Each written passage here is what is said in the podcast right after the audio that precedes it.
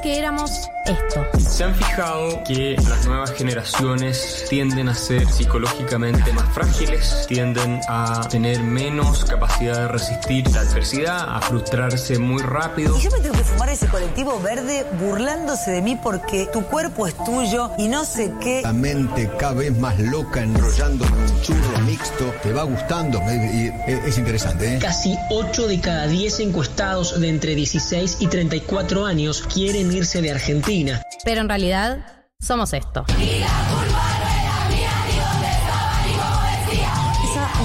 Sentimental que hemos recibido y que es constitutiva de nuestras maneras de responder afectivamente al mundo. Porque le doy un beso, me quiere matar a mí. La homofobia no se acepta en mi país.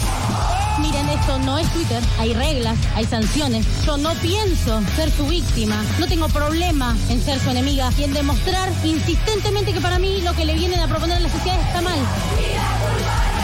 Galia Moldavsky, Martín Slipsur y María del Mar Ramón escriben la agenda de la generación que vino a seguir conquistando derechos. Esto es 1990.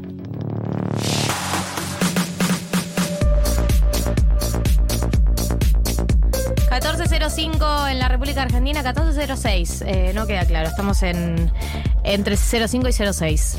Bienvenidos. Ustedes saben que la precisión es un tema que ahora sí son 1406 oficialmente. Bienvenidos, bienvenidas, bienvenides a otra edición de 1990. Bienvenido, Marto. Hola Gali, bienvenida, tú también. Gracias. Gracias, gracias. Eh, Gracias quiero tanto. decirle a toda la gente que eh, falta nuestra tercera integrante, María del Mar Ramón Vélez, que el día de mañana está volviendo a la Argentina. Artista Así que- exclusiva. artista exclusiva, así que ya a partir del sábado que viene la vamos a tener de vuelta eh, acá en 1990. Le mandamos Eh, un beso, Le mandamos un abrazo virtual, muy grande, amor. la amamos, la queremos, sé que ustedes la extrañan también. eh, y sé que todos le han mandado muchas muestras de amor, así que eso es muy hermoso y muy bienvenido. Y acá también la recibiremos con mucho amor y toda la contención que caracteriza a 1990, Con comida, básicamente. que es el tipo de contención que tenemos para dar. Claro. Voy a contarles un poco qué tenemos hoy. Tenemos un gran programa, me emociona Sí. mucho el programa de hoy. Hay muchas cosas en el programa de hoy. Se vienen cositas. Se vienen cositas. Eh, tenemos una entrevista Sí. sobre un tema que está muy en agenda en este momento. Si bien es un, un libro que ya salió hace unos años, eh, la realidad es que ahora volvió a estar como en agenda el, te- el tema porque eh, salió la serie de Yossi, el espía arrepentido, que es esa historia increíble. eh, que, que no se puede creer que haya pasado en la realidad y en la Argentina, ¿no? Medio de historias que esas que, que ves en ficción. Sí. Sobre literalmente eso, un, un espía de la policía federal que infiltran en la comunidad judía para eh, ver si. A ver, a ver si los judíos estábamos planeando armar el Estado de Israel en la Patagonia. Vos Un sabías, vos tenías información, ¿no? Sí, la verdad. teníamos. Literalmente esta era una, era una de las teorías que eh, en ese momento no rondaban eh, en, en la época en la que Yossi se infiltra, eh, dentro de las teorías antisemitas de la época, Sí. ¿no? Que los judíos estábamos planificando armar el Estado acá en la Patagonia y lo infiltran un poco y bueno, a lo largo de su, él bueno, aprende a hablar hebreo, se informa sobre todo, hace toda una preparación enorme, se infiltra en la comunidad judía y bueno, pasan cosas. Se da cuenta porque somos el pueblo elegido, básicamente. ¿Ah, sí? Sí. Mirá, vio la luz. No, bueno, eh, es una historia como. Es una historia de espías muy increíble que pasó acá en la Argentina. Salió la serie. Y si la vieron, van a tener algo de información. Y si no la vieron, eh, tenemos hoy entrevista con Horacio Lutsky, que es uno de los dos periodistas que entrevistó a Yossi, que habló con el mismísimo Yossi, que tiene toda la historia para contarnos, que es apasionante. Es increíble, eh, yo vi la serie, eh, voy a decir, la verdad, nivel de fanatizado, infinito punto rojo. Voy diciendo a la gente que la mire. Es tan increíble la serie que pasa, viste, cuando terminas una serie y vas a googlear y decís, no puede ser que esto sea cierto. Como es obvio que inventaron todo y que lo único real era tipo el nombre de, del chabón. Y vas y empezás a googlear y es tipo, ah, ok, era todo real. Básicamente, Esto pasó. esto pasó y a 10 cuadras de mi casa. Porque, aparte pasó todo en la ciudad de Buenos Aires. O sea, conocés todos los lugares en lo- donde te lo muestran, conocés dónde se infiltró todo. Así que vamos a estar hablando un poco de eso y, y voy a hacer todas las preguntas que me quedan de la serie, básicamente. Vamos a hacer una educación sentimental de excepción, porque ustedes saben que no venimos haciendo educación sentimental nosotros, así solitos, solo si viene algún invitado. Pero me parecía que se habían dado las circunstancias históricas para hacer un análisis real, serio y profundo del disco Motomami de Rosalía. Motomami. Motomami, Motomami. Motomami, Motomami. Eh, el mismísimo disco Motomami. Vamos a hacer un análisis desglosado porque quiero decir que mm, arranqué muy mal con este disco, ¿Sí? en, antes de que salga el disco, digamos. Arranqué mal con los singles que se fueron lanzando. Ah. Tenía muy mala. Mami, eh, tenía muy mala, un prejuicio muy malo de Motomami y después de varias escuchas del disco estoy lista para analizarlo en profundidad y habiendo derribado algunos de esos prejuicios. Hoy viene Juan Elman, eh, vamos a hablar de recomendaciones de libros sobre política internacional y tenemos muchas cosas, pero antes de embarcarnos en todo lo que es el programa del día de la fecha, yo necesito que analicemos en profundidad Sí. ¿Qué? La Declaración Interamericana de Derechos Humanos. No. El La discurso de Cristina ayer, La no. Constitución, no. No, necesito que analicemos en profundidad el mm, Mm, momento que vivieron ayer Alfredo Casero y Luis Majul en La Nación Más. Oh, por Dios. Si no lo escucharon, vamos a reaccionar en vivo porque es que este tiene tantas cosas para... Por favor, poné play porque yo no- Ahí están los ladrones. Ahí están los ladrones. Ahí están los ladrones. Shakira. Y está Shakira Dixit. toda la gente. Y hay mucha gente y muchísima gente casero. que lo único que hace es ir atrás de los ladrones, tener su pauta, tener su vida, Se vivir perfectamente, estar felices y todo lo demás. Y son los únicos que les va bien en este puto país. Los políticos. ¿Y qué propones Los vos? políticos. Perdón. eh, ¿qué- ya lo le digo que ¿qué propongo. propones es, ¿Qué es complejo. Es complejo. Respuesta de sociólogo. complejo y mucho más simple. Porque nosotros estamos viendo lo bien o mal que se viste esta persona. Lo mal o, o lo mucho o lo poco que habla, ¿quién? comparándola Claro, a Cristina Fernández de Kirchner. Ah. Siempre Cristina se- Fernández, que a la se- cual no le se tengo define mucho cómo se pronuncia miedo a nadie. Por eso lo puedo decir Medio de la misma manera las cosas que. Kerner. Y por más que me quieres dejar como un freak o como un loco. Se da cuenta que está quedando te puedo mal. decir Le- eh, que lo que, que te puedo no te decir quiero dejar sí, como estás nada. molesto conmigo y lo siento. No, vos lo estás molesto Se conmigo quebró la lo siento, relación y no me molesta, pero yo se los tengo que Ah, decir. si no te molesta a mí tampoco. Yo, yo mira cómo estoy. Ay, qué plomo, Dios mío. Ay, yo no sí. puedo, Eso. no Para, puedo. podemos- si vos me vamos a un estás toque. diciendo a Pero mí, te plomo, Dios mío, tiene razón. Ay, es un porque poco plomo. Majul lo pisaba todo el tiempo. Yo no estoy mal, no, yo no estoy molesto, yo no Ah. estoy. Ay, basta pesado. A Basta ver, sigamos. pesado. Digo que ¿Queriendo vos- a mí? Sí. Sí. Ahora me refiero a vos. ¿Puedo terminar de hablar? sí, casado. Uy, no. Uy.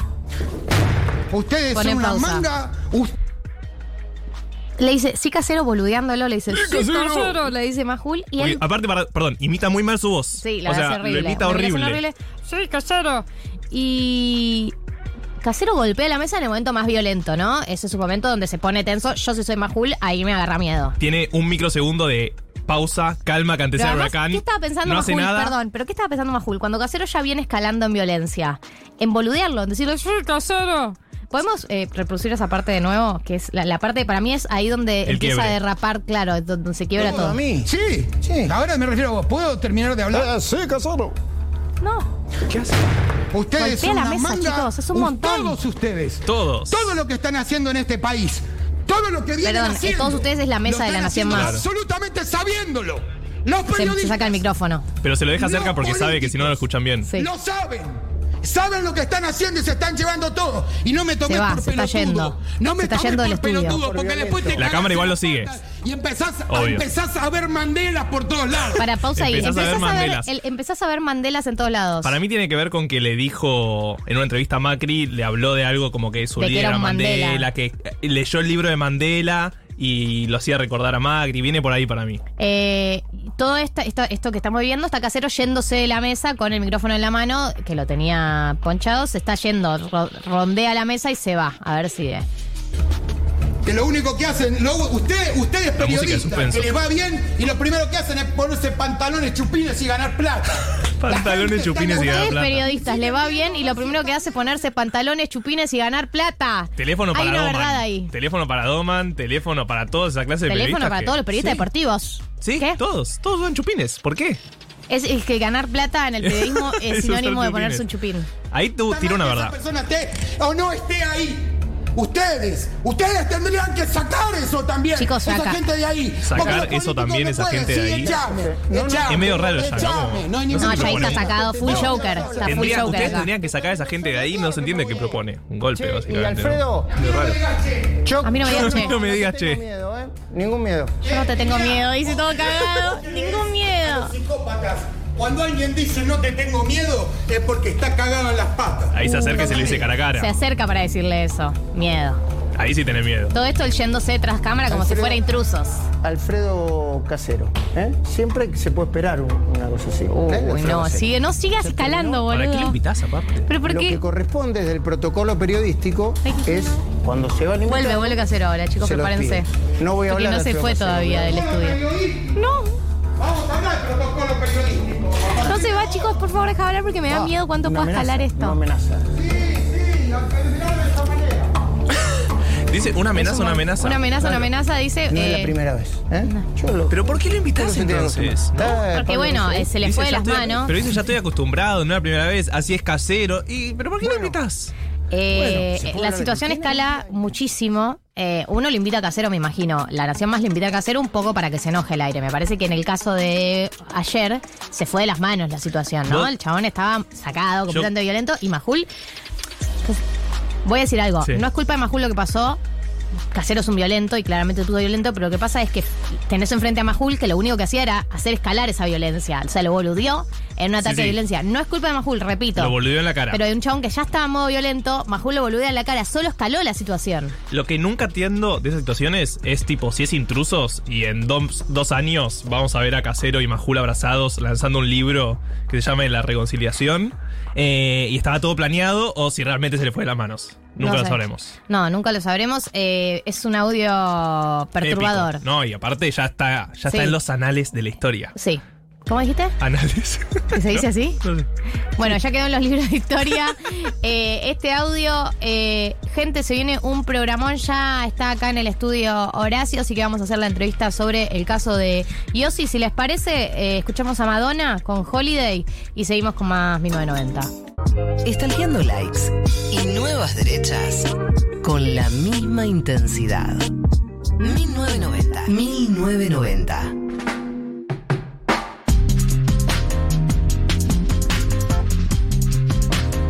14 y 20 en la República Argentina y vamos a entrar en la entrevista del día de la fecha que yo les recomiendo que presten atención siempre. Me parece que el oyente de 1990 presta atención porque está suele estar limpiando la casa mientras escucha el programa y para mí eso garantiza atención.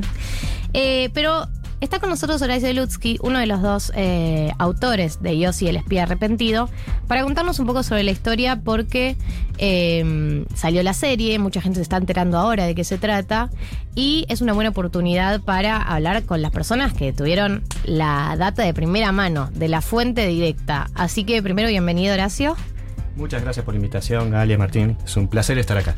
Y segundo, o sea, yo no quiero contar la historia, quiero que la cuentes vos, porque la versión que yo tengo eh, es una versión atravesada por la ficción, es una versión atravesada por otras personas, y me interesaría que seas vos el que le cuentes, si tuvieras que contarle a alguien que no sabe nada, quién es Yossi y cómo llegaste a él, o cómo llegó él a vos, en realidad. Bueno, Yossi es, el- es la historia de un personaje que circuló mucho por los de ámbitos de la comunidad judía. Eh, yo de hecho lo había visto en los años eh, 80 y principios de los 90 en los pasillos de una institución donde funcionaba un periódico de la comunidad que yo dirigía. usted es más cerca del microfonito. Ahí vamos. Está bien. Ahora sí. Eh, y bueno, era, era un joven que dirigía un grupo universitario judío, este, muy voluntarioso, eh, en un sector de, digamos, progre de la comunidad. Eh, era conocido como Yossi, como Yossi, Yossi Pérez. Hasta que en determinado momento, allá por el año 2000, siendo justo mi último número como director del, del periódico, donde eh, permanentemente denunciamos el encubrimiento del atentado a la Damia, la zona liberada policial, el manejo de los servicios, bueno, to- todo lo que digamos eh, está debajo del gran encubrimiento que sigue hasta el día de hoy. Y recibo un llamado por el interno este, del teléfono de que, así con muy voz baja, que eh, había una persona que quería eh, hablar solo conmigo por eh, secretos eh, o cuestiones muy graves vinculadas a la causa mía. La verdad que a lo largo de los años, este, más de una vez, habíamos escuchado en el diario o en, o en distintos ámbitos a gente que se acercaba diciendo que tenía más o menos la solución de- de- del atentado. Las más de las veces eran eh, personas, bueno, con algún grado de fantasía o perturbación, y esto pasaba en muchas redacciones además. Pero acá había un aditamento. La persona que me iba a ver eh, tenía una vinculación afectiva con una persona de mi confianza, es decir, eh, con alguien que colaboraba en el periódico. Entonces había un motivo. Este, Claro, bueno, confiabas en el intermediario. Exactamente. Y bueno, se, se aparece este, este muchacho eh, absolutamente perturbado, eh, le costaba mucho hablar, eh, se lo veía muy, muy afectado, casi tembloroso. Yo lo había visto a lo largo de los años no más de tres o cuatro veces. Una vez me había llevado a una charla a un grupo que él dirigía, pero no, no, no más que eso, digamos. Y, pero como desde el periódico seguíamos la investigación, era, bueno, tenía razonabilidad que venga a contar algo. Eh, y me dice, "Eh, Horacio, no vas a eh, creer lo que tengo para decirte. Eh, bueno, ¿qué, qué- qué es- de, qué se tratará? Alguien que, no sé, me va a contar una doble vida, este, no soy quien pensás que soy. Bueno, más todavía. Soy un espía, un agente de una fuerza de seguridad. No soy judío y estuve muchos años infiltrado en la comunidad y tengo cuestiones muy graves, muy oscuras, eh, que necesito que salgan a la luz. Bueno, yo estoy lo, lo cuento con naturalidad, pero en ese momento era que se, se- eh, primero no sabía si estaba delirando, Claro. si era un mitómano, si en, es- en ese momento, o sea, si alguien te decía una cosa así, ¿te sonaba algo factible? Eh, yo acá eh, divido la respuesta. Me resultaba factible que nos espiaran porque sería largo de contar, pero a lo, digamos, a lo largo del, tiempo, después de los atentados, habíamos tenido algunas muestras de que éramos eh, observados, como, como pasaba con otros sectores de la sociedad, pero particularmente eh, yo tenía la impresión y tuve un par de señales, pero una cosa es ser observado, tener un teléfono pinchado, y otra cosa, que se aparezca alguien que militaba en espacios comunitarios y que diga que es un, es- un espía de una fuerza de seguridad que no me podía contar cuál. Eh, para peor o para mejor, viendo mi sorpresa, porque yo me quedé realmente demudado por varios segundos o por varios siglos, no sé, me deja una copia de un parte de inteligencia para que le crea. Claro, evidencia. Y se va. Ah, y me dice básicamente, eh, quiero saber si estás dispuesto a tener algunas otras eh, encuentros o. No le puedes contar esto absolutamente a nadie, ni a tu familia, a tu pareja, a nadie, porque est- entramos todos en peligro, entras vos y, y entra en peligro cualquier otro que comparta esto, de cualquier Claro. habitación. Si me decís que sí, eh, me voy a volver a poner en contacto. Si me decís que no, desaparezco y nunca más vas a saber de mí. Mm. Alcancé a decirle que, que sí, se fue, eh, y yo me quedé con ese papel sin saber qué hacer. Porque yo trabajaba también como abogado, la mitad como abogado, la mitad como, como periodista, me tenía que ir para, para el centro con ese papel encima o dejarlo en algún lado, y enseguida se me cruzó que era una cama. Claro. Eh, ¿Qué hace un tipo, un civil, con un papel que tiene que ver con el servicio de inteligencia? Yo dije, acá salgo, me están esperando, este, esto, esto es una trampa. O no, tuve 20 minutos solo en, ese ámbito donde nos, habíamos encontrado, que no había nadie, el edificio eh, era un, feriado, estaba en un rincón con trastos, y habré estado 20 minutos, este, no sé, o no sé cuánto dando vueltas, y finalmente me fui al baño de la institución este, con, con un encendedor y lo quemé. Ese era mi nivel y así empezó la historia. O sea, eh, después con el tiempo empezamos a tener encuentros muy espaciados en lugares muy insólitos, muy secretos, eh, con postas, donde él poco a poco iba muy fragmentariamente eh, bueno, avanzando un poquitito más, que tenía algo que ver con AMIA, que tenía algo que ver con, AMIA. Y en esa época este, era un intríngulis absoluto, porque encontrarse uno con, este, con esta cuestión, con este personaje, en la Argentina, eh, que, ya estaba este, eh, digamos, eh, eh, ya estamos en los años 2001, en plena disgregación democrática, después se venía el final de la Rúa, que además de la Rúa en su momento se plegó al encubrimiento también, como eh, distintos gobiernos a, a lo largo del tiempo. Eh, y no había con quién hablar, porque yo, digamos, tenía muy, muy en claro de que el Poder Judicial estaba plegado al encubrimiento, que la dirigencia de la comunidad judía era una pata del encubrimiento, que los grupos hegemónicos eh, contribuían al encubrimiento y obviamente que las fuerzas de seguridad este, no, no iban a estar muy dispuestas a que esto se sepa precisamente. Eh, es una aclaración. Bueno, todos los que estamos en esta mesa hemos seguido la causa de encubrimiento eh, del atentado a la AMIA. Eh, Marta también la ha seguido de cerca. Yo también sé que Horacio también.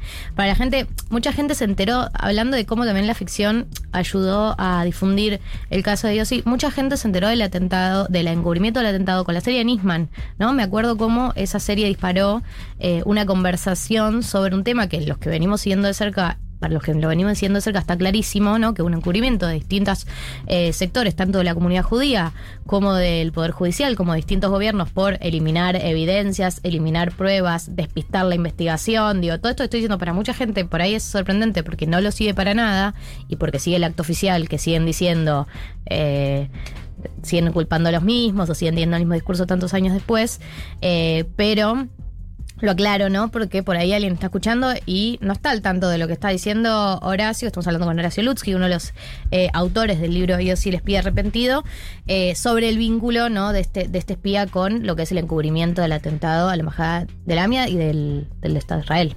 Esto, esto, esto que, vos decís, eh, hago un paréntesis, este, y que coincido, es muy, muy importante. Yo, yo colaboré eh, con el documental este, que hizo Justin Bi- Bister eh, sobre Nisman, tenía un productor de origen argentino, Roca, y que había venido, curiosamente, con la idea de los medios dominantes, hacer un documental sobre, eh, digamos, eh, el periplo histórico del fiscal eh, que defendía la historia oficial y, que había este, una persona, básicamente Cristina Kirchner, este, que era la mala de la película. Bueno, todo lo, lo que difunden o difundieron por años los, los medios dominantes. Y después de estar varias veces en, en Argentina, visitando a las personas adecuadas, escuchando a quienes no eran escuchados, este, estando en la unidad con Cimadevilla, porque, este, y yo fui entrevistado también y también le pude aportar los libros. Bueno, y como vos decís, este, esa otra visión eh, hecha en una producción audiovisual tuvo este, un mérito enorme mm, al llegar a muchísima gente este, que, que de lo contrario no tiene oportunidad de hacerse las preguntas adecuadas. Y en el caso de Yossi, eh, está con Miriam Lewin, eh, autora conmigo de, la investigación y del libro. Eh, estamos realmente eh, felices por lo que se está produciendo, porque más allá de que es una ficción inspirada en, en- en- el libro, ha puesto la discusión sobre la mesa y ha puesto, digamos, temas como cuando se dice el rey está desnudo, ¿no? Este, ¿Cómo? Eh, ¿Esto pasó acá y no investigaron esto otro? ¿Y hubo un infiltrado de los servicios de la Policía Federal y, la dirigencia no hizo nada y miraban... pa- Bueno, hay miles de preguntas. Y la serie, eh, con gran fortuna, las viene a dejar sobre la mesa. Volviendo entonces al relato que estabas haciendo, vos empezás esta serie de juntadas eh, con eh, Yossi, en donde te iba arreglando información, vos no podías, obviamente, anotar nada, ni grabar nada, ni nada, todo en tu, en tu cabeza iba quedando. En, aquellos primeros momentos sí, fue todo así. Eh, al ir ganando la confianza, eh, él estaba muy, muy desesperado. Poco a poco me empezó a, dejar algunos eh, documentos que, yo fui guardando celosamente y en general están incluso in- incluidos en el libro.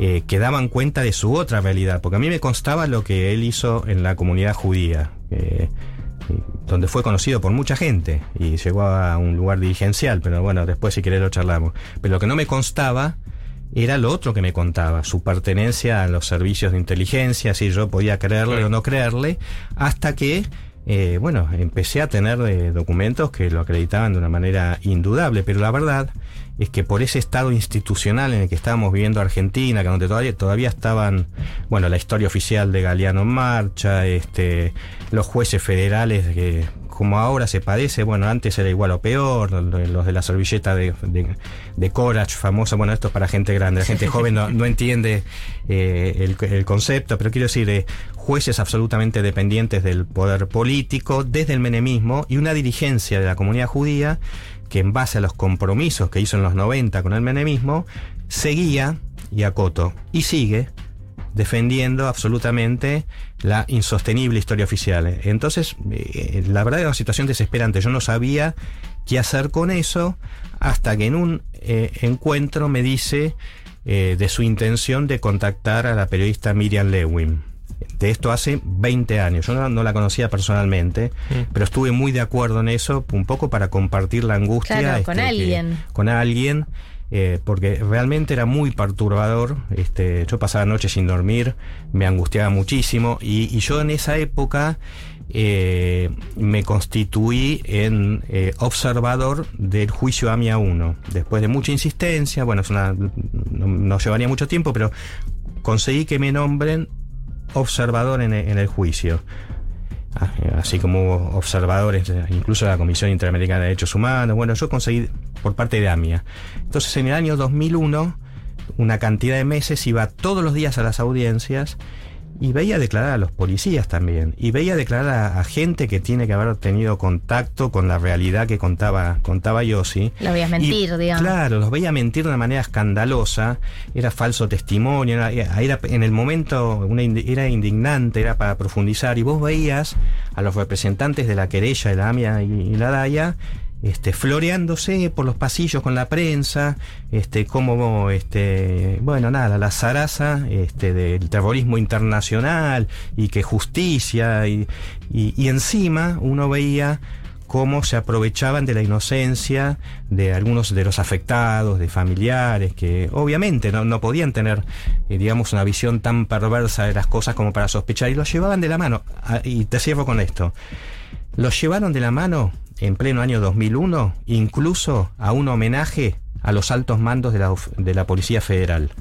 En los mismos días que los policías tenían que declarar en la causa AMIA. Entonces, esto fue como para decirle... de perversión. Quédense tranquilos que no los vamos este, a, a, a, inquietar con preguntas de dónde estaban, qué estaban haciendo. Es un nivel de perversión eh, muy, muy grande. Bueno, esa fue la tapa de un libro anterior al de Yossi, que publiqué en, el 2012 contando todo esto, que se llama Brindando sobre los escombros, la dirigencia judía y los atentados entre la denuncia y el encubrimiento. Y en la tapa está el acto donde dos presidentes de la DAIA le dan una condecoración al Fino Palacios y a, un comisario Canizaro que fue jefe de Yossi, o sea, a los que, y Palacios también, eh, a los que le decían a Yossi cómo espiar a la comunidad judía, cómo sacar toda la información, eh, la DAIA les dio, no digo que supiera, pero que no hicieron nada para, para eh, investigar eh, esto, no hay ninguna duda. Entonces, bueno, es, un escándalo. Le dieron una condecoración, ¿por qué? Y la es una placa este, en el Departamento Central de Policía por el esfuerzo en o, o, compromiso, no me acuerdo exactamente, en el esclarecimiento de los atentados a la AMIA y a la embajada. Cuando, como ustedes saben, por haber ido a cubrir juicio encubrimiento, eh, hubo altos mandos de la Policía Federal, incluso con condena, como el comisario Castañeda, por destruir pruebas. Sí, sí, sí. Sí, todavía no se sabe nada de quiénes realizaron los atentados formalmente. Eh, pero volviendo a lo de Yossi, ¿cuándo fue el momento en el que deciden sacar a la luz el caso? Supongo también presionados, como diciendo, bueno, como forma de seguridad, ¿no? De ustedes y también para, para Yossi. Bueno, fue un periplo de muchos años con Miriam Lewin, mm. este, tocando todo tipo de puertas. La idea era hacerlo declarar en el exterior y él estaba dispuesto a eso, en condiciones de, de, de seguridad adecuadas, cambiándole la identidad. Eh, hubo encuentros de, no sé, de Miriam Washington con la Comisión Interamericana de Derechos Humanos, hasta el Centro Simón Wiesenthal. Este, hasta en algún momento habíamos pensado contactar a alguna productora para, bueno, a partir de, de, esa exclusividad que banque la salida de exterior. Bueno, miles, miles de intentos que cuando llegaba el momento de tomar la decisión, algo pasaba y silencio de radio y no se podía avanzar un centímetro más, gracias por todo, Y nos hasta ahí. cortaban, hasta ahí. Eh, esto tenía una cuestión preocupante que, que era que si bien no decíamos de quién se trataba, eh, el secreto empezaba a estar un poquito resquebrajado, o podía llegar a estarlo. Eh, por otra parte, él mismo eh, estaba de alguna manera bajo observación de ciertos mandos, lo habían mandado a, digamos, destinos remotos. Eh, de pronto él avisaba que, que sepamos que una noche lo mandaron a X lugar del interior. O sea, siempre estaba la sensación de que le podía pasar algo. Claro. Él ya había grabado un video a solas en el año 98, o sea, antes de contactar con nosotros, diciendo, mis jefes fueron tales, me hicieron infiltrar en tal lado, tal lado, tal lado, si me llega a pasar algo, los responsables... Vivía con esa, con esa sensación. Y con el paso del, del tiempo, eh, habíamos contactado a un, a un colega, a un periodista que era amigo este, de Miriam Lewin, para que colaborara con una gestión puntual por sus contactos eh, con el American Jewish Committee, con gente de Estados Unidos, este, bueno, él decía que podía eh, hacer, digamos, este, o, articular esa operación. De hecho, hubo un par de reuniones en su casa con esas personas que podían hacerlo, que después, este, en este caso también, se borraron. Pero bueno, la gestión eh, era esa, y, y en ese momento habíamos vuelto a hablar, como muchas veces antes, la necesidad de hacer un video de resguardo, por su seguridad, por la información, porque había otras personas que, que estaban eh, eventualmente enterándose, aunque sea muy por arriba de esto. Eh, pero lo que sucedió es que ese video lo hizo este periodista con un ardid en un momento que no estábamos ni Miriam ni yo, este, y lo, lo conservó él, pero siempre para el mismo fin. Esto fue en el 2008, año 2008, se guardó, eh, esta persona no quiso firmar un convenio de confidencialidad que habíamos hablado, pero bueno, quedó, quedó ahí el tema y, con la cuestión seguimos Miriam Lewin y yo. Pasaron los años, seis años, se venía el 20 aniversario del, del atentado a la AMIA y bueno, esta persona eh, le pareció que era eh, muy conveniente para su carrera profesional y para difundir eh, un- una revisión de un periodo, de un libro, bueno, eh, difundir eh, la información sobre, sobre Yossi con todos sus datos, con su rostro, con su Con su nombre rostro, real, todo. todo, con el nombre de su ex esposa y, as- y así lo hizo. Eh, Unilateralmente unilateralmente, u- unilateralmente y obviamente en contra de, de- de la voluntad de, de, Yossi. Sí, Y- claro. y por supuesto que no está también. Y como nos enteramos este, que, que ya estaba en imprenta este, eh, este, esta reedición, este libro donde figuraba todo, eh, bueno, lo, medio que lo prácticamente obligamos a. o no, no- le dejamos alternativa a Yossi eh, para presentarse ante la fiscalía de, de Nisman, que era quien eh, podía incluirlo en el programa de protección a testigos e imputados. Y así fue. Eh, Claro. Yo lo, lo llevé después de pasar por, eh, por el juzgado de Canicova, eh, lo tuve que llevar a, a la fiscalía de Nisman, que no estaba. Eh, hablé con él por teléfono, eh, decía estar con un estado gripal muy fuerte, pero que, si yo lo, lo hacía pasar a la fiscalía, porque por supuesto que no lo llevé conmigo, lo dejé en un lugar para negociar, este, para estar seguro de que lo iban a amparar. Eh, bueno, una vez articulado eso telefónicamente, eh, entró. Esto que yo cuento fue después de estar eh, seis horas dando vuelta por Buenos Aires para, para que alguien habilite alguna protección y de, y de contactos con el Ministerio de Justicia. Claro, porque lo exponía. En el momento en que expone su cara, su rostro, su historia, vas a estar completamente expuesto a todo tipo de riesgos. pasa a ser un objetivo considerado traidor este, por bueno, miembros de la fuerza. Y esto era un día viernes, eh, era, era obvio que esto era en julio. Era para mí obvio que ese fin de semana el tema iba a estallar en, en los medios. Él no podía estar el fin de semana dando vuelta por Buenos Aires No. con eh, los, los, digamos, sus jefes actuales o anteriores enterándose de que él había hablado y de que estaba, bueno, contando todo esto. Así que entró ahí, como por un tubo, y tuvo que abandonar toda su vida anterior eh, por esta traición, ¿no? Claro. Eh, estamos hablando con Horacio Lutzky sobre la historia de Yossi, el espía arrepentido. Eh, te quiero hacer una última pregunta para no terminar de. de me dicen, no spoilen. Chicos, spoiler es, es una historia que no pasó, digamos. Estoy spoileando una ficción. Esto ya sucedió. Eh, está en Wikipedia. Eh, No, aparte pueden ver la serie y la serie es increíble ver la y serie. cuenta muchos pormenores que, que no estamos hablando. ¿Cuál es em, eh, la información más perturbadora que te reveló Yossi de todo lo que te dijo? Ah, bueno, hay, hay muchas cosas de las, que me, de las que me dijo que a mí me vinieron a completar el rompecabezas. Es decir, yo nunca tu- tuve dudas de que hubo zona liberada policial en los dos atentados. Eh, yo fui asesor de la Comisión de Juicio Político a la Corte por no investigar el atentado de la embajada, entonces pude examinar todo el expediente, eh, ver lo que surge de ahí, de los efectivos que se fueron con excusas absolutamente inadmisibles, de los que no llegaron. eh, también el, el- el tema de un helicóptero policial en el tema de AMIA, el tema de AMIA se, se repite el mismo, el mismo patrón, pero esta es la explicación del otro lado.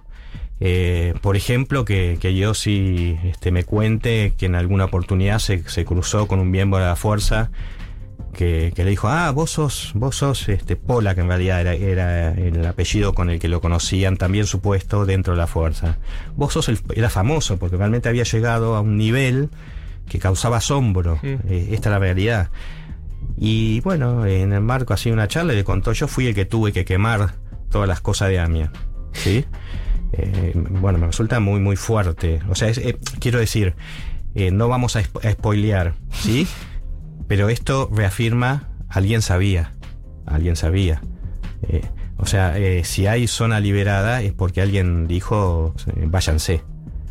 Entonces, este, estas son las cuestiones más perturbadoras, pero después hay otras que, que él afirma que, bueno, yo no puedo ni, ni ratificar ni, ni, ni rectificar, pero él estuvo horas después del atentado entre los escombros, en pleno rescate. Eh, al, día de hoy cuenta imágenes que, que a uno se le, se le pone la piel de gallina, este, no sé, haber visto un- una mano y la describe con las uñas pintadas cuando, estaba sacando gente. eh, él, realmente se había hecho amigo este, de gente de la comunidad y de gente que, colaboraba en tareas también de seguridad previas al atentado en AMIA, eh, en la embajada. Y cuenta que haciendo esas tareas, de hecho guardó guantes, guardó coffee, guardó todo lo que usó hasta el día de hoy este, en, aquella circunstancia. Y que entrando por atrás por este el contrafrente por Uriburu eh, que había un gran boquete él está convencido que el boquete no se hizo después sino que estaba de antes de, de la explosión de que ¿Y por qué está convencido? Bueno, eso también lo explicamos en el libro. En su tarea de infiltración de muchos años, él eh, informó muchas cosas eh, respecto a lo del croquis de AMIA, los horarios, el personal de seguridad, eh, todo, todo lo, que se necesita para, para eventualmente para atacar un lugar. Pero además había descubierto que en el contrafrente de AMIA había una puerta, una puerta que conectaba con un eh, edificio de la calle Uriburu, que también es de la comunidad. ¿Y cómo lo descubrió él? Porque era, digamos, tan activo en los grupos que a él le, eh, le empezaron a dejar la llave de, de unos grupos que se reunían en ese edificio de Uriburu Claro. para preparar el café, los papeles, las viromes. Y él, teniendo la llave, lo recorrió de cabo a rabo y encontró esa puertita que daba al otro edificio de la comunidad, que es la AMIA, ¿sí? Y se metió por ahí. Y llegó hasta, hasta el teatro. Y eso ni en su momento lo informó. Entonces, este, así como él pudo entrar, bueno, quedan, Claro. eh, quedan muchas preguntas. Lo que es muy claro, lo que es muy claro, que las fuerzas de seguridad y de inteligencia que tenían una visión radiográfica sobre la comunidad y sobre AMIA, esa información no la usaron para cuidar. Eso. Eh, la usaron para algún otro destino. Y esto es lo que nunca se quiso investigar. Gracias, Horacio, por venir a 1990. Horacio Lutsky, uno de los dos autores de Dios y el espía arrepentido. Eh, pueden leer el libro, sigue estando en librerías. El libro eh, se está ahora eh, distribuyendo, recién se acaba de, de reimprimir porque estaba agotado. Bien, se está entonces redistribuyendo y si no pueden también mirar la serie que está en Amazon Prime. Marto ya la vio, está muy eh, atrapado por el tema. Eh, gracias por venirte No, este sábado. muchas gracias, Gracias, a ustedes. Al contrario. 1990. Chica, ¿qué dices? Saoco, papi, Saoco. Bienvenidos, bienvenidas. Este es la educación sentimental de Motomami. Chica, ¿qué dices? Saoco, papi, Saoco. Igual es un gran chica que dice. ¿Qué dice? ¿Qué dice? ¿Qué dice?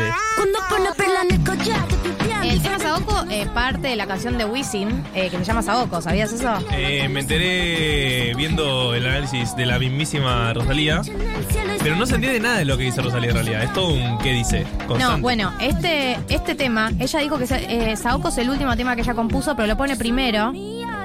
Yo soy muy mía, yo me transformo. Eh, soy mariposa, yo me transformo. Es el primer tema que elige para abrir el disco porque es una declaración de principios.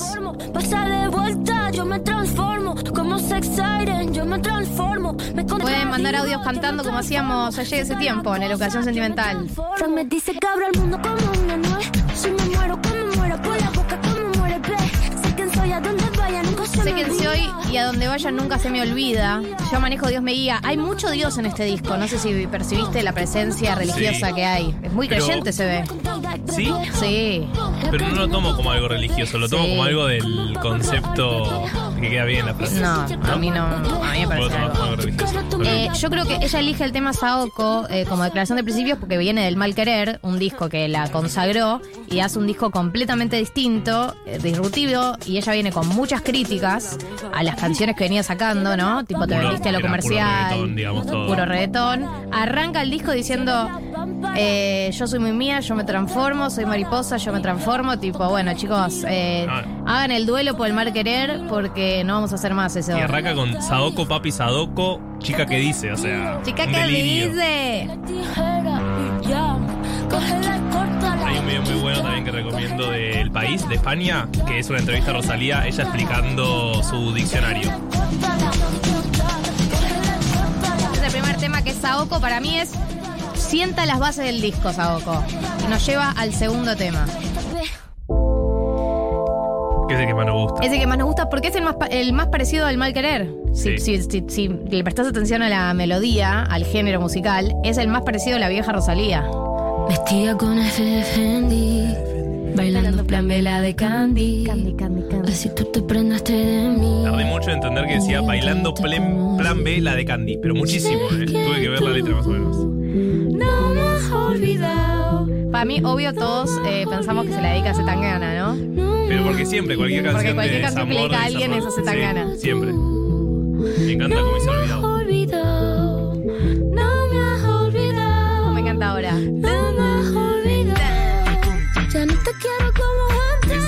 Esta letra. Ya no digo como antes, me rompiste, pero solo en parte. Pero de olvidarte yo la hice un arte. Buen agudo, Galu. Gracias. Na. clase de canto, ¿no? Esta ya me imagino bailándole en una fiesta, ¿no? Entre tú y yo, ya, ya, ya, ya. Pero de olvidarte, yo ya hice un arte, me encanta. No me acuerdo de tu cara. Ya no me acuerdo de tu cara. ni aunque Ni, la forma de tu cuerpo, ni aunque la pensara. La vida es bonita pero traicionera. Fendi, Fendi, Fendi. Bailando plamela de candy. Así tú te prendaste de mí. El análisis musical que hace con Javier Altozano, creo que se llama, eh, es increíble, porque lo que te muestra el chabón es es súper duro todo. Mirá como el ritmo atrás es tipo ta, ta, ta, ta, ta. Tipo, Como medio palero. claro, real, como un reggaetón palero. Saca, papi,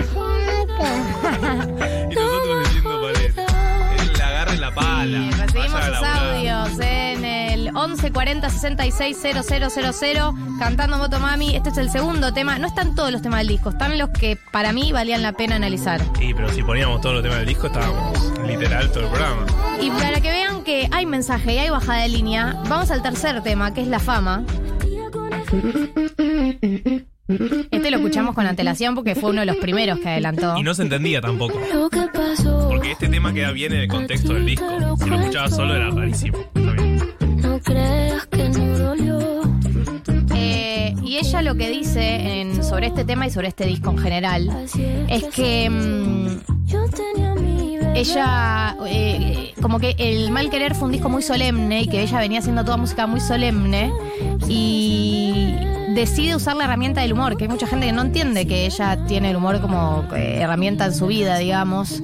Eh, y, y- y toda la gente la asocia a toda esta música solemne, porque el mal querer, si hay disco si habrá disco solemne, ¿no? Es un Sí. disco para pegarse un corchazo el mal querer. Pero aparte es una historia de Terrible, desamor. de desamor eh, y de violencia y de un montón de cosas. Claro, pero muy pensada en todo concepto. Es como literal, ella después lo explica Sí, y sí, es. hay- hay toda un- una historia basado en un libro de histórico y, y bla. Acá- Y acá nada que ver. Eh, Luis dice, la nueva generación no opina sin que le digan lo que está correcto opinar. Está bien que el disco te parezca una mierda, por más que especialistas digan con argumentos que es un gran trabajo. Personalmente no creo que sea algo trascendental. Ah, bueno, está bien. Nos están diciendo que no tenemos opinión propia, básicamente. Esto nos están diciendo. ¿Sabes qué? Luis Benítez. Lo que Saoco, papi. Saoco. A mí me gustan los artistas que se crean un mundo. pa. No, a ver, a mí lo que... A ver, a mí... Pero estoy en cuera. Sí. Quiero ray. Como a mi bike. Sí, ya, ya va a llegar Gentai. A ver, eh, yo lo que me pasaba era que cuando escuchaba las canciones individualmente, las que lanzó con, con antelación, decía, ¿qué es esto? Pero cuando escuché el disco de principio a fin, me pareció un buen disco. Eso es lo que me pasó, no porque eh, lo diga un especialista, sino porque uno también tiene que trascender sus propios prejuicios, que tenía que ver con que yo estaba aferrada al mal querer y quería seguir escuchando eso. Y bueno, me abría a escuchar otra cosa. Hay temas del disco que no me gustan, pero me parece un buen disco. Y la y, y para mí reafirma, ¿sabes lo que pasa con Nati Peluso también? Que hay cosas que no me gusta lo que hace, pero cuando la escuchas hablar te das cuenta que es una tremenda artista. O sea, que tiene mucho contenido lo que hace y está muy pensado, que no es una fórmula. Eso, eh, de vuelta, viendo este video con Jaime Altozano, que yo le dije Javier, le cambié el nombre, pobre. Eh, le, le pido perdón, no se escucha siempre. Eh, es Rosalía explicando el disco. Y cuando la escuchás a ella explicando su propio disco, decís, ah, ok, pensó todo a otro nivel. Y no es tipo una entrevista diciendo, no, estaba cagando y se me ocurrió Saoko, papi Qué Saoko. feo lo que decís. No, podía ser. Rosalía también caga y tal vez lo puede pensar. Caga. A ver, ¿qué dice la gente? Es mal amante la fama y no va a quererte de verdad. Sí, claro. Bueno, esta canción es como toda una bajada de línea sobre el vínculo con la fama. A pesar de que es una bachata y es con The Weeknd y uno puede pensar que no. Hay toda una letra hablando del vínculo que ella tiene con la fama. Eh, a mí esta canción no me encanta, me gusta la letra y eso es todo lo que tengo Es para que decir. también debe haber sido fuerte para ella. Sí, debe La haber. Hola chicos, ¿cómo andan? Quería agregarles al tema de la Rosalía que también viendo el video de Jaime Altozano ya comentaba como que los dos discos anteriores no eran ella, sino ella interpretando obras de arte, como que Motomami recién es pura Rosalía y la verdad es que la primera vez que lo escuché me choqueó un toque y ahora no puedo parar de escucharlo, no puedo parar. Bueno, acá tenemos otra declaración de principios en el tema bulerías. Yo no tuve que hacer nadita que yo no quisiera y aunque ahora nadie lo ve, yo no tuve que hacer nada que me arrepienta ni que yo lamente ahora. Para mantenerme en pie yo me maté 24/7. Soy igual de cantadora. Igual de cantautora con un chandal de Versace que con vestidita de bailadora.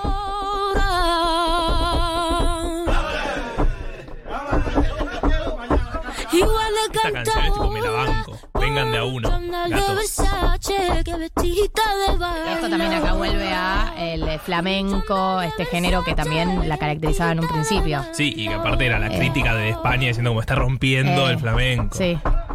Y aunque a mí me Y aunque a mí me maldían a mis espaldas, para mí ya hace este disco muy consciente ya de todas las críticas que venía recibiendo en los últimos años con la música comercial que sacó, digamos. Y como medio cagándose en eso. Sí, obvio. Es que para, es, es eso, es la respuesta. Es, no me importa. Es la respuesta, sí, es Saoko, papi, Saoko. Saoko, papi, Saoko. Y aunque no tenga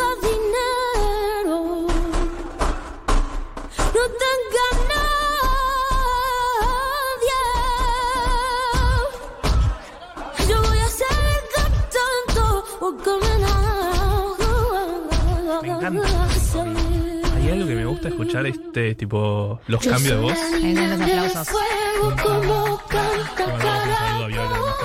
Baila flamenco muy lindo. Es muy lindo ver gente bailar flamenco. Vayan a ver. Es muy hermoso. Sí, bueno. Este es el Educación Sentimental de Motomami y este es el tema bulerías que estamos eh, analizando el día de hoy. ¿Les parece si pasamos a Gentai? Me parece. Bueno, esta es una canción que Rosalía le dedica a ¿A una pija que le gusta mucho, Ah, digamos. No sabemos la de quién. Asumimos que es la de Raúl Alejandro porque es su pareja actual. Pudo haber sido otra. Y porque se tatuó Rosalía. Entonces Se como Rosalía y además, vuelta. si alguien vio bailar a Raúl Alejandro, entiende por qué alguien le dedicaría un tema ¿A su pija? a esa pija. Busquen videos de Raúl Alejandro bailando y bueno, van a entender de qué hablo. Te quiero ride como a mi bike. Hazme un tape. Acá, viste que hazme un tape modo Spike, ella dijo que le gusta Spike Jones. Y por eso lo, lo cito. Segundo chingarte. Bueno, este tema es como una Pero pará, pelotudez. pero acá dice lo primero es Dios. Es como ese chiste de. Está hablando de pija y te mete a Dios ahí. No, me parece algo religioso. Volviendo a la conversación. Yo lo que digo es que está Dios en muchos temas. Sí, igual estamos de acuerdo. Era un sí. chiste, pero se extendió mucho el chiste. Era un chiste y quedó. Lo que digo es, eh, a ella acá, esta, esta parte, te quiero ride como a mi bike, hazme un tape modo Skype, yo la batí esta que se montó, lo primer- los segundos chingarte, primeros Dios, que es como una pelotudez. Ella lo que dice es, como que se lo tomaron muy literal. Eh, en, en términos de ella dice, yo estaba como utilizando el humor, no, no es una metáfora solemne sobre eso. No, no es una metáfora solemne. Para mí el- lo gracioso es el, el tono de la canción, ¿no? Que es como una balada romántica, medio Disney, Hablando de, hablando de, de pija. montar una pija. Por si no se entendió. Como. Almendra, seis años, les va a decir qué le parece el disco de Rosalía. ¿Te gustó, Almendra? Pobre Almendra. Sí, me gustó, la escuchamos siempre. Qué bueno. Y a pobre que está Perfecto, ahora. está cantando acá. Y nosotros hablando, Y nosotros perdón, hablando. nosotros acá. Igual eh, eh, es de Disney este tema. Habla de princesas. Eh, acá dice, nos dicen ti- que nos tienen un datazo. Cuando Gentai dice segundo chingarte, lo primero es Dios, es un parafraseo del audio que pone de su abuela en G3N15, en que le dice a Rosalía, primero es la familia, no, primero es Dios, después es la familia. En esa línea eh, hace un tema que habla de su pija, frena todo y le dice que es su familia. Y dice, le dedico este datazo a Lucía, con quien tal vez nos separemos mañana, tal vez no, pero que es mi familia y siempre va a serlo. El nivel de, bueno, El nivel de profundidad, Profundidad. terminó, terminó re profundo y aparte tal vez no se pone mañana. Ok, un saludo a Chica, ambes. ¿qué hice? Chica, ¿qué hice? Eh, un saludo a ambes. Gra- eh, gracias por los datos. Manden más datos. es un buen dato. Un buen Manden dato. datos. Daters. Hentai, yo te quiero ser hentai. Hentai es un eh, género del porno, vinculado al manga y el anime. Mm. Vamos a bizcochito. Esta para mí es el beat más molesto de todos. Ay, sí. Ya no soy A mí se me mueven las taladra solas. el cerebro, pero tiene una declaración de principios también. El mal de ojo que me mando me lo quito. Ya no soy envidia, soy tu bizcochito. Y este perreo intenso. Marta está perreando. Está durmiendo. El mal de ojo que me mando me lo quito. Se ríe, Gali.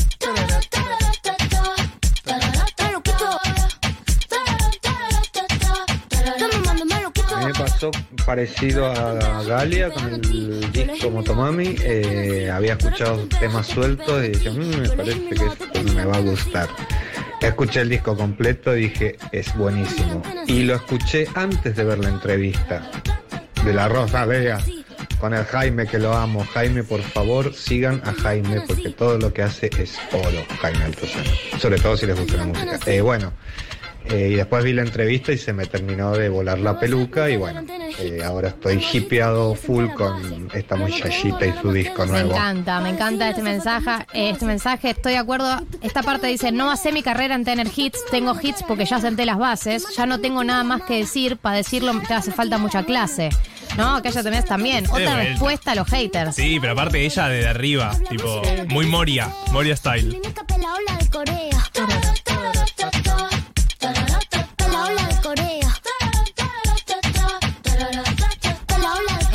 También como en esta canción que es tan eh, reggaetonera, taladra cerebros, Sí. ahí también baja línea.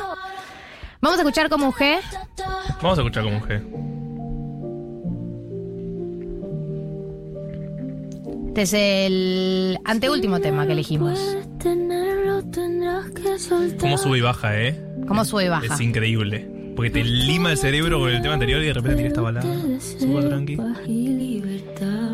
Eh, esta canción eh, me gusta, la elegí porque me gusta la letra, eh, que es una persona que se separó. Dice, si no lo puedes tener, lo tendrás que soltar. No estoy a tu lado, pero te deseo paz y libertad.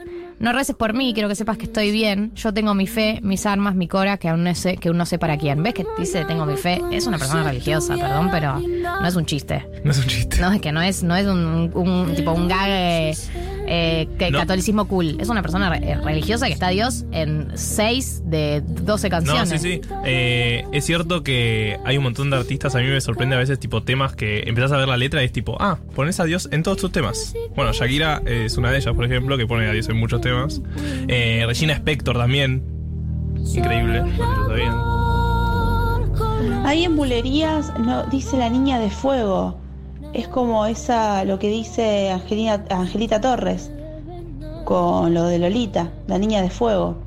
Ahí hay un link. ¿Se habrá copiado? ¿Quién sabe? Vos decís que Rosalía se copió a Angelita No, son Torres. todos guiños, son todos guiños. Pero decís que la ah, Rosalía escucha a Angelita Torres. ah, Lolita Torres decís. Ah, Lolita Torres puede ser. Si no lo puedes tener, mejor déjalo ir. Amo de hentai ese sonido como de que cuentan plata tipo Manny de Pink Floyd. Me encanta, re porno. No me enamoro Ok. de nadie jurado con Rara esa relación, pero está bien. Claro, no, pero es verdad que hacen el Mani de Pink El ruido, Floyd. sí. Hay una cantidad de ruido de fondo en este disco que es increíble. Donde me acogió la noche me perdí. Y acá nos vamos a escuchar eh, el tema que quedó en el meme del, del pueblo, que es el tema ABCDFG. Que también lo escuchás solo y decís, esta mina ¿Qué, de qué es esta O mierda? sea, ¿Qué es esta mierda? es Pero bueno, boludo, cuando ponen a improvisar a cualquier rapero, Bueno, que, bueno, eh, bueno. Es, es arte, pero si lo hace Rosalía es una mierda. ahora que vos rapeás, Yo sé mucho del tema, por eso digo. A de alfa, ¿Podemos cerrar altura, con Motomami? B ¿Está de por ahí? bandido. El tema Motomami. C de coqueta. D de dinamita. E de expensiva, emperatriz enigma enterada. F de flux ion.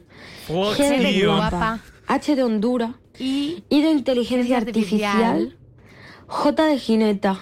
M de motomami. Motomami. Motomami, motomami, motomami, N de ni se te ocurra ni pensarlo. O de orquídea. P de patrona. Q de qué reinona. R de racineta. Racineta, rango. Racineta, rango. Es raro S de sata. T de titánica. que nos guste ese tema, ¿no? Uh, de un ultrasonidos. extraño, pero V que de no haya pegado vendetta. tanto, porque es W de. Willy Colón. De Winterfall también. De, de, será una referencia a X de te despejo Winterfell. la X en un momento. Sí. Y Y ser. de yenes, de llantas. Y Z de zarzamora. O de zapateado.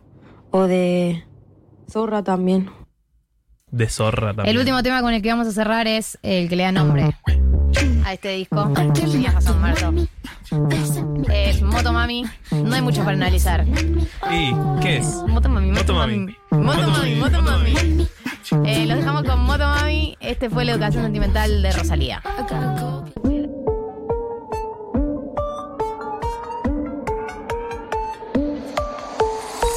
Sí, vamos con Marto. ¿Con qué vamos? Vamos Ah, con Marto. qué sorpresa. Vamos con Marto. ¿Vamos con Marto? Vamos con Marto. Vamos con Marto. ¿Cómo te va, Martín? Mucho gusto. Galia. Eh, Qué lindo está- nombre. Gra- Gracias, me lo pusieron mis papás. Mira. Eh, está en la mesa con nosotros Juan Elman, que en minutos va a desarrollar todo lo que tiene que ver con Juan Elman. Bienvenido, Juan Elman. Hola chiques, ¿cómo están? Bien, ¿vos? ¿Cómo estás? Bien. ¿Sí? ¿Bien? Sí. ¿Sí? Mirá, Sí. qué bueno. Estás como dudoso. Sí, es que el, el señor me dice, ¿estás a punto de tener un ataque de pánico? Me No, dice ¿qué? Marto ¿Yo? afuera. Le Yo no fui. Y no estaba pensando en eso, pero ahora me lo dijo y, y me pregunté y dije, estoy a punto No, de tener un ataque de pánico. ¿Alguna vez tuviste un ataque de pánico? sí. Eh, vamos. Ma, si empezamos, vos sabés con qué estás hablando. Te No. empiezo a contar. Bueno, está bien. Pará, no, yo no, no, creo que no. en mi defensa yo no fui y no quiero tirar abajo a otra gente que forma parte de esta No, radio. está bien, pero- o sea, me estás provocando un ataque de pánico, pero está bien, no hablemos de eso. Cambiamos de tema para no generarlo. Lo que tenemos en este ¿Qué momento, eh, primero quiero, antes de entrar en lo que es eh, el glosario financiero, que es lo que se viene Sí. en segundos, quiero agradecer todos los mensajes que llegaron en la educación sentimental de Rocal- Rocalía. Rocalía. Rocalía. Ay, es un gran meme igual. Uy, la cara de Julio Roca y que diga la Rocalía. sí, anda, ¿No? anda ese meme, anda ¿Sí? ese meme, ¿funcionaría ese meme? Bueno, vamos a probarlo. Vamos a probarlo. Vamos a probarlo. Y los mensajes que llegaron por la entrevista a Horacio Lutzky sobre el libro Yo si les pide arrepentido, eh, que la pueden ver como serie o la pueden leer como libro en ambos formatos. eh, lo pueden consumir tanto en Amazon Prime como en las librerías amigas, ebook y etcétera. Ahora sí, Marto, la verdad es que lo que quiero seguir aprendiendo con vos, lo que necesito seguir aprendiendo con vos, es qué hacer con toda la guita que tengo. Sí, no, porque estás con mucha guita últimamente. Bueno, es que tengo una Estás- to- tengo una torta de guita en casa y no sé qué hacer. Estás guituda. Sí, sí estoy. Me imaginé. Eh, bueno, hoy en el glosario financiero, que recordamos como siempre, nos apoyan los amigos de Invertí Plus, que pueden entrar y ver las mejores eh, cotizaciones del dólar, por ejemplo. Pueden comprar ahí el dólar, que se renovó el cupo. Pueden- claro, porque si estamos a principio el- de mes, por ahí decís, eh, herramienta clásica de inversión, comprar los 200 dólares mensuales, tenés el dólar más barato en invertiplus.com.ar. Si tenés el lujo de tener el cupo de 200 y además la posibilidad De de, comprar. dólares Si Martín Guzmán mes, no te impide comprar dólares como a mí, que me impide comprar los dólares, si vos todavía tenés esa posibilidad, bueno, es Y la herramienta guita, más clásica de inversión en la Argentina, pero acá estamos aprendiendo otras, pero sí de la mano de los amigos de InvertiPlus, que eh, además tienen todo la- lo que es la sección de inversiones, tiene todo lo que es la sección de distintas maneras de mover el dinero y, tie- y sortea órdenes de compra en Frávega eh, todos los meses para los que están inscriptos y son socios premium y tienen como una membresía más, in- más importante dentro de InvertiPlus. Es un Pueden encontrar todos los detalles en la página o eh, en su arroba de Instagram InvertiPlus. Bueno, hoy vamos a hablar de otra de las herramientas, pues ya hablamos del dólar. Sí, hemos ¿Se hablado del dólar, de los tipos de dólar, de la tasa de interés. Pueden Bueno. buscar eh, las ediciones anteriores en Spotify. Previously, Previously con glosario financiero. Sí. Bueno, hoy vamos a hablar de acciones. Y no estoy hablando de un verbo, sino que estoy hablando de unos papelillos que te hacen eh, casi ser poder ser dueño de empresas. ¿Ustedes quieren, quieren ser sus propios jefes? No, No, pero sí no. que me gustaría Pero ser sí le gustaría de ser dueño Amazon. de- bueno, ¿vieron Elon Musk? ¿Les suena? ¿De Sí, algún me lado? suena. El dueño de Twitter. El dueño de Twitter. Bueno, ¿qué dijo el chabón? Voy a comprar un par de acciones de Twitter. Voy a comprar el 9%. Y después se levantó y dijo, ¿sabes qué? ¿Para qué comprar 9% de acciones? Voy a comprar toda la empresa. Más fácil, ¿no? Lo que haríamos cualquiera de nosotros. Bueno. Bueno, nosotros no llegamos a eso. No podemos comprar la empresa, no ni podemos- tampoco podemos comprar el 9%, tampoco podemos comprar el 1%, pero podemos comprar el 0,0001% de Claro, podemos comprar una partecita muy chiquita, y de Twitter también, eh, una parte muy chiquita, pero que es importante saber eh, qué estamos haciendo. Esas son las acciones. Las acciones se eh, comercializan en las bolsas. Las bolsas ya hemos hablado que son, pero son empresas privadas básicamente donde se venden y compran cosas, muchas cosas, entre ellas acciones, bonos y demás.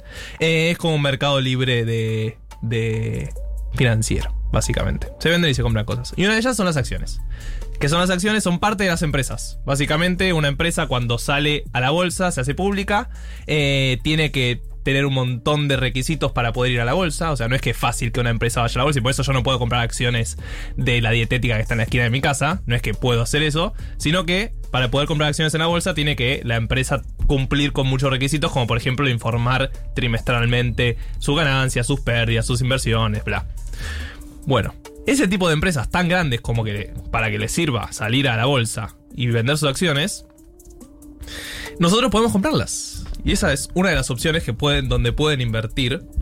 Y no estoy hablando solo de acciones, empresas que conozcan ustedes, como por ejemplo, no sé, Argentina, sino de todo el mundo. Pueden comprar ustedes acciones si quieren de Twitter, por ejemplo, eh, de Amazon o demás empresas. ¿Por qué te serviría comprar acciones? Bueno, se supone que vos ves una buena empresa, O una empresa que crees que en el futuro le puede, puede llegar a levantar. Claro, una empresa que eh, crees que le puede ir bien, como por ejemplo pasa con Tesla y Elon Musk. Decís, Claro. este chabón la ve, la viene viendo hace un par de años, la va a romper. Bueno, compras acciones de eso y si a la empresa le sigue yendo bien o le va mejor de lo que le va actualmente, se supone que esa acción va a subir de precio y vos vas a salir beneficiado. Pero también está lo contrario. Porque ¿qué pasa? Las acciones no es que te dicen yo en dos años te voy a devolver tanta plata. Vos Claro, a pusiste diferencia 100, de un plazo fijo o de otras herramientas de inversión más previsibles. Claro, no es una renta fija que vos te dice cuánto te va a pagar, es una renta variable. Se supone que vos no sabés bien a cuánto la vas a vender. ¿Y cuál es la diferencia entre una acción y un bono? Excelente pregunta. Excelente pregunta. Bueno, un bono eh, es lo que un país emite para emitir deuda, por ejemplo. Sí. Y una acción es una parte de una empresa. Claro. Las empresas en sí también tienen obligaciones negociables que son deuda de las empresas. ¿Son bonos? Que son, no, se llaman obligaciones negociables. Ok. Ok, de una. Pero son como bonos de las empresas. Pero no se llaman bonos. No se llaman bonos. Entonces, si compro un bono, es de un país. claro. Sí o sí. IPF no tiene bonos, ponle no. Sí, también Ah, tiene bonos, pero eh, pero se llaman obligaciones negociables. Ok, también. son como Sí. acciones, pero. Pero de- que emiten deuda a las empresas para hacer cosas Claro. específicas. Tengo una pregunta. Y ahí sí tenés una renta fija. Ahí sí te dice la empresa, bueno, vos me das 100 y yo te devuelvo en dos años 105. Por Claro. Las acciones no pasa eso. Sí. Si yo quiero comprar una acción, ¿a través de dónde lo puedo hacer? Bueno, Supongo- tenés que Ah. tener, tenés que Bueno. tener una cuenta comitente. ¿Qué es ¿sí? una cuenta Es una comitente? cuenta comitente. no, Ustedes tienen caja de ahorro, supongo, Sí. en sus bancos. Sí. Eh, cuando querés empezar a negociar en la bolsa, tenés que crearte una cuenta comitente que ¿En es para el invertir. home banking? En el home banking puedes abrirte una cuenta comitente. Bastante simple, es tipo aceptar términos y condiciones y venderle tu alma al diablo. Sí. Pero es bastante simple. Actualmente no necesitas ir presencialmente y demás. Eh, y ahí ya puedes entrar a negociar y comprar acciones, comprar bonos, comprar CDRs, que también Porque vamos a estaba hablar. viendo eso, ¿no? En Invertir Plus tenés la sección de CDRs donde te aparecen las distintas empresas. Estoy viendo frente a mí eh, Apple, ABB Corta, Ad- Adobe. ¿Puedo comprar acciones en Adobe? Puedes comprar acciones en Adobe. Mira, eh, puedo comprar acciones en Amazon, en Abercrombie, mira. Y Eh, ahí el CDR es un detalle que después vamos a explicar mejor en otro glosario, pero lo Mm. que pasa con las acciones es que, como le decía, son muy volátiles. Entonces, ustedes, como dijimos, todo depende de qué quieras invertir. Si vos querés ser un inversor eh, muy cuidadoso, muy cuidadoso, tenés 5 lucas que te sobran a fin de mes, puedes ponerle un plazo fijo, puedes comprar dólares y no te la estás jugando demasiado. Ahora, si tenés un puchito más y querés jugarte un poco más, podés comprar acciones. ¿Por qué? Porque las acciones vos no sabés cuánto van a subir o cuánto van a bajar.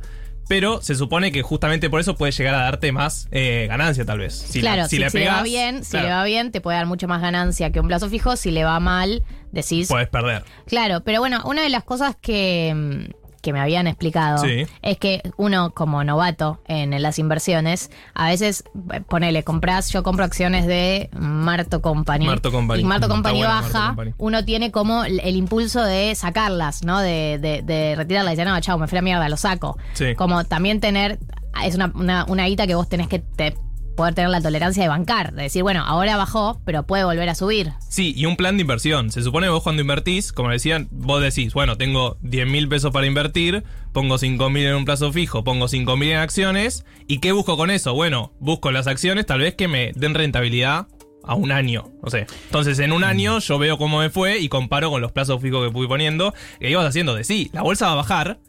Puede bajar porque estalla una guerra en Ucrania, puede Claro. bajar porque a la empresa pensaron que le iba a mejo- ir mejor de lo que finalmente le fue, puede bajar porque un estado o Elon Musk publicó un tweet y te baja las acciones de una empresa, o sea, puede bajar por un montón de cosas y por eso mismo también puede subir. De repente hay, al- hay mercados alcistas y sube todo y nadie sabe bien por qué. Y si yo quisiera invertir, y además de tener esta cuenta que vos explicaste recién, ¿hay foros, hay páginas, hay comunidades para saber, che, no sé, acá se abre algo, se... Claro, como para, para que te dicen. el ojo ¿Cuál es la acá, nueva? claro. Sí, obvio. Ahí ya estamos a otro nivel. Claro. Pero obvio, en Twitter hay un- una cantidad de Twitter financiero muy profundo. O sea, hay una cantidad de cuentas que hablan sobre. Después está lo que se llama análisis técnico, que vieron todos esos gráficos Claro. que tiran líneas. Sí. Entonces dicen, bueno, esta acción va a subir. ¿Por qué? Y te hacen un análisis de cómo viene Claro. la acción en los últimos meses. Hay un montón de esas cuentas que pueden seguir. Ahora estamos empezando recién. No, y también hay que decir que si fuera tan calculable técnicamente, te- o sea, o cualquier persona que invirtiera con un poco de información se llenaría de guita y hay algo de invertir que implica un riesgo y que nadie te puede garantizar. Obvio, siempre. Una el- ganancia. y Una cosa más. Sí, También estamos hablando de una ganancia chiquita para inversiones chiquitas. Porque si no volvemos al esquema POM-SOE, generación Claro. SOE, que te promete grandes rendimientos. En principio es no perder poder adquisitivo y a partir de ahí empiezas a ver. Sí, obvio. Y aparte, nadie te puede, de vuelta, nadie te puede asegurar cuánto vas a ganar invirtiendo en acciones, porque nadie sabe cuánto Claro. va a ser el precio de las acciones. Y te quiero incomodar un poco, ya que voy Incomodame. a devolver gentilezas del bloque, que en realidad te puteé a vos, pero era David, no era vos. Me ¿Viste? di cuenta, te iba a pedir disculpas al aire. Literal- Gracias. eh, Yo tengo- lateralmente. Claro, Sí. sí. no sé por qué. Yo estaba ahí parado, tirando Total, total, sí, Te sí, abracé, sí. Vos te dije pipi. Tengo 10 lucas, eh, eh, me suenan 10 lucas este mes. ¿Vos qué decís? ¿Qué sugerís?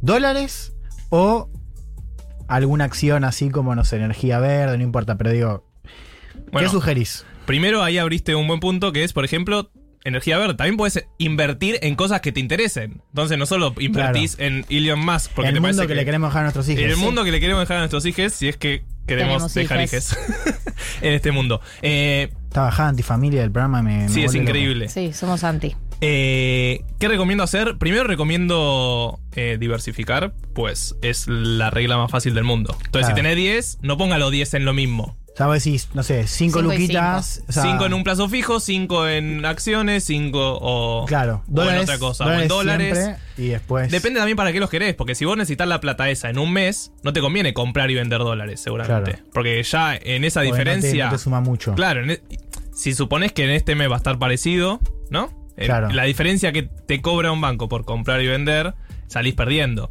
Eh, entonces te conviene tal vez dejarlos en pesos y sí dejar tal vez un plazo fijo eh, o comprar acciones y esperar a ver qué pasa. Claro. Pero todo depende para, también para qué lo querés, esa plata. Llegó una pregunta, Llegó una pregunta. al WhatsApp eh, que dice, ¿los fondos de inversión de los bancos tienen sentido? Desconfío del mío, los del mío. Bueno, Bueno, para eh, eso tendríamos que explicar primero lo que es un Claro, fondo para eso tenemos que inversión. explicar qué es un fondo de Marto, te inversión. estoy pidiendo un montón esta columna. Esta columna eh, está, sí, está alargándose mucho. No vamos a explicar qué son los fondos de común de inversión, pero básicamente es una bolsa en la que se ponen muchas acciones y Claro. muchos bonos y muchas cosas que el banco lo organiza o alguna Claro, otra vos le persona dices al banco, toma, te doy esta plata, distribúyemelo más o menos en una serie de, de bonos y acciones como a vos lo consideres. Claro, y ustedes pueden entrar a los fondos comunes de inversión y ver en qué inversiones están esas, eh, cada fondo, porque hay distintos fondos. Por ejemplo, el banco en el que estoy yo tiene como cinco fondos de inversión distintos. Vos entras a cada uno y te dice, bueno, este tiene acciones, este tiene bonos en dólares, este tiene más eh, plazo fijo, acciones en pesos, bla.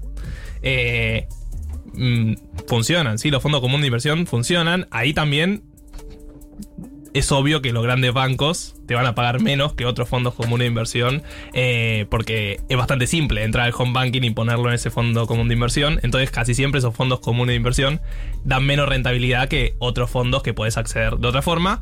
Pero lo que te recomiendo, al igual que Juan, eh, probá. Probá, en un mes pone un plazo fijo UVA y, eh, y pone también una parte en fondo común de inversión y fíjate cómo le va. Haz el cálculo, en tres meses vemos cuál fue mejor y después puedes ir probando.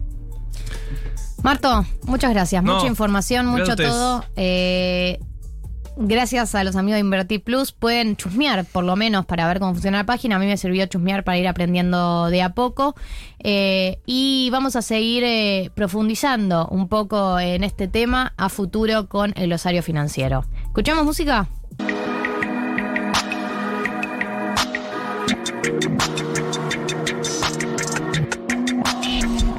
Recordá que si tenés entre 13 y 17 años, eh, vos también podés tener cuenta DNI, acceder a todos los beneficios como billetera digital, caja de ahorros, tarjeta de débito, todo gratis. Cuenta DNI de entre 13 y 17 años, ahora también ustedes pueden tenerla. Banco Provincia 200 años juntos. 990. 990. Todavía no averiguamos el origen de la inflación.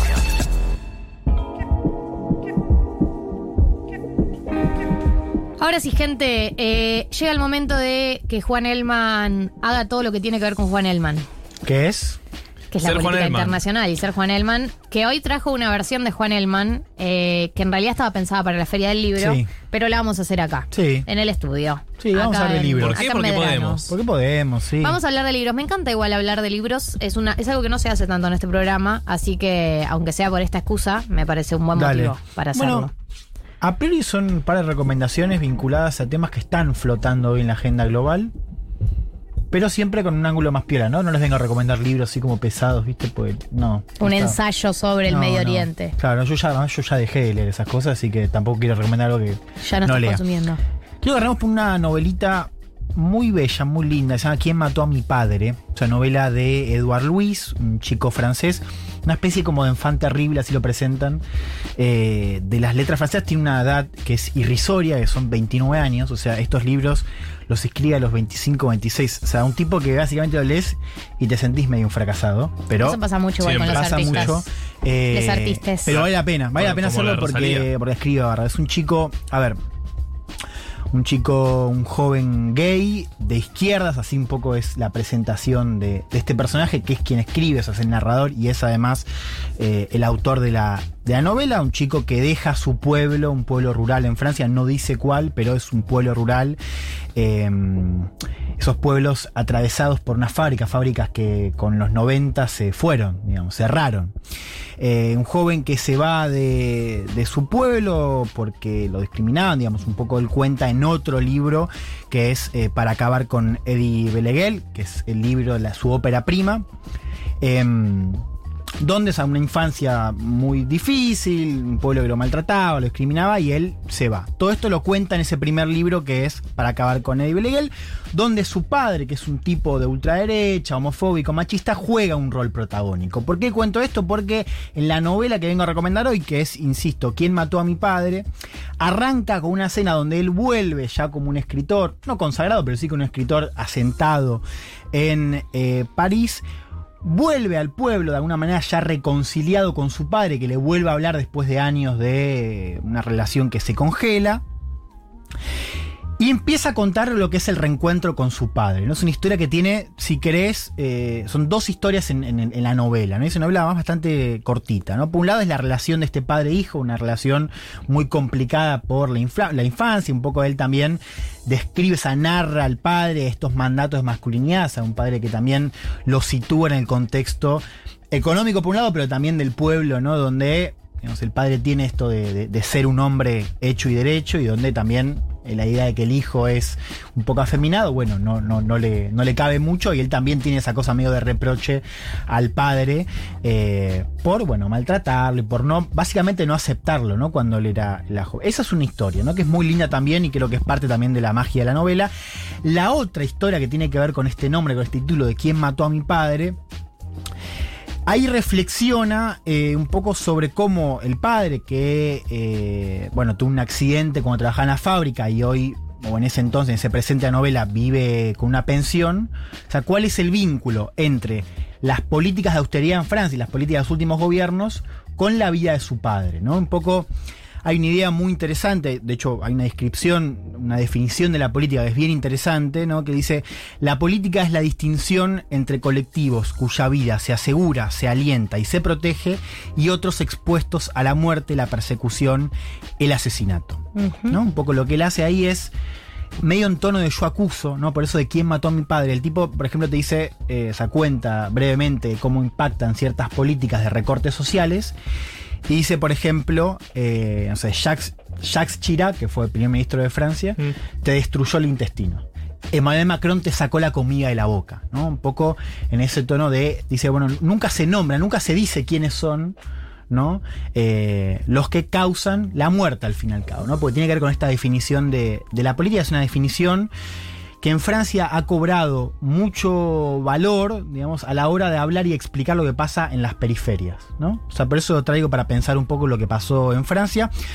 Fue una novela que de hecho eh, tuvo mucha popularidad cuando fue la revuelta de los chalecos amarillos, porque también Claro. se publica ahí y al pie un poco lo, lo leen en esa clave de la novela que cuenta lo que es cómo vivir en la Francia periférica, ¿no? que es esta idea de la Francia fuera de las grandes ciudades, eh, que vota a Le Pen, como también se abstiene, ¿no? Digamos, son diferentes formas de, de canalizar un poco eh, esta, esta rabia. Quiero cerrar con una cita que a mí me, me gustó mucho.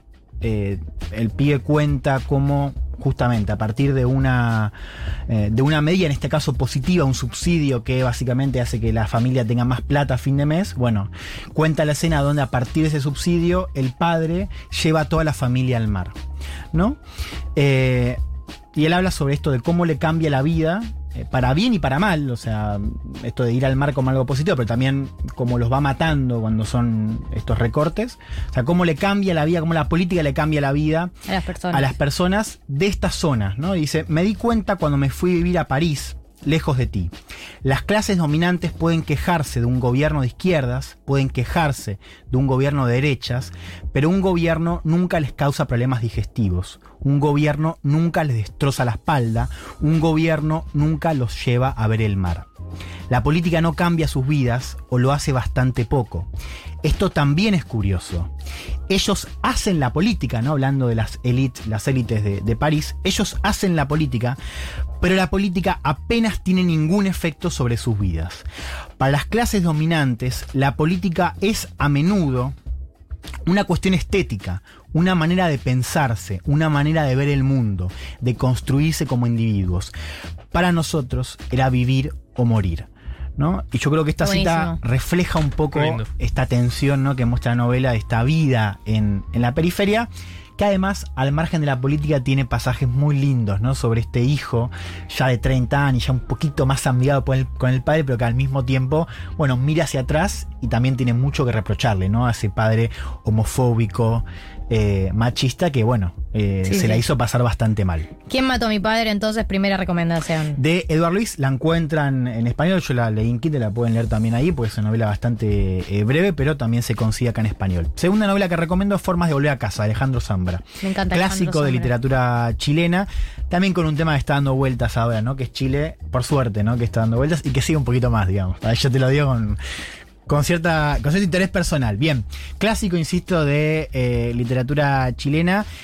Una novela que inaugura una tradición eh, que es muy sintomática de Chile, que es idea de la literatura de los hijos, ¿no? O sea, estos hijos, Zambra, digamos, es uno de ellos, que niños en dictadura, o sea, niños que crecen en, en dictadura y que cuando son adolescentes o sí, ya en los 20 años ven esa transición muy particular, ¿no? Que es la transición eh, de Chile, digamos, de dictadura democracia, que es muy diferente a la Argentina, ¿no? Es una, una transición mucho más habitada por silencios, por los pactos, y donde básicamente Pinochet, para, esta es la idea central para entender, Pinochet no es juzgado, Pinochet queda al mando de las Fuerzas Armadas. Ese dato ya nos sirve para entender un poco cuál es la, la- la- la característica de la transición chilena. ¿no?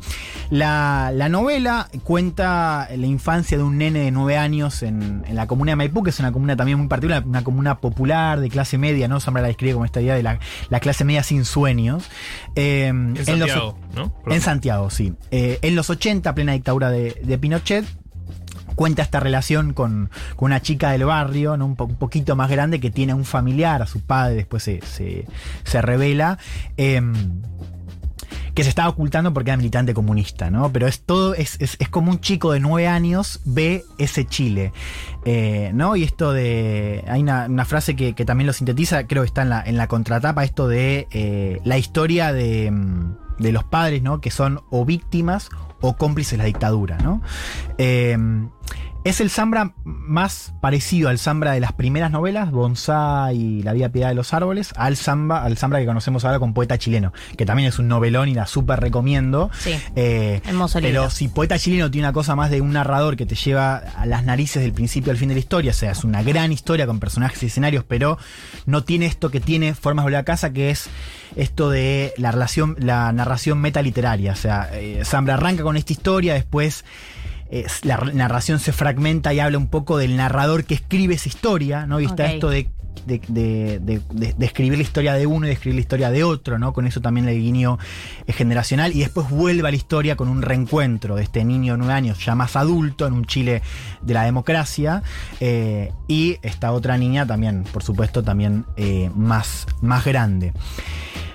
Me interesa esta idea, ¿no? De la literatura de los hijos, ¿no? Eh, él, él habla todo el tiempo de esto de cómo los hijos en ese Chile de los 80, o sea, hi- hijos como él, eh, personas de 40 años ahora, eh, son personajes secundarios, ¿no? Digo, ven cómo, o sea, ven la historia a raíz de, de- los ojos de, su padre. Tiene algo muy singular, o sea, uno puede comparar con de- hay un libro acá que se llamó Los 60 eh, de la gente común que sacó siglo XXI, que es un poco de, bueno, cómo es la vida cotidiana en la dictadura. Bueno, también hay algo interesante para comparar de cómo era la vida cotidiana eh, en Chile. Cierro con esto, digo, para meterlo un poco en actualidad. Si leen este libro, o si lo leyeron, Formas de volver a casa. Formas de volver a casa, que es una gran puerta de entrada a Zambra por lo demás. Eh, recomiendo una columna que Zambra escribe después de la victoria de Boric, eh, La República Anfibia. eh, la anfibia la, la- la titula Tú sí sabes lo que han sido estos años, ¿no? Y ahí Zambra habla de la generación Boric, ¿no? De cómo es para alguien de 40 años votar por primera vez a un presidente más joven. Él dice, la generación Boric, a diferencia de la nuestra, es una generación que por primera vez en la historia de Chile pudo matar a sus padres y nosotros no. Entonces también me parece interesante cómo Claro, de alguna manera se puede comparar, ¿no? Está Forma de bueno. volver a casa con ese texto bellísimo. Qué de- bueno cuando los escritores tienen columnas en, en algún lado y, y, viste cuando uno quiere escuchar a, a sus Mm. ídolos Sí. opinar sobre cosas Como y los Casas. tiene claro y tienen columnas en lugares entonces uno tiene la chance de, de escucharlos hablar, leerlos, hablar sobre cosas.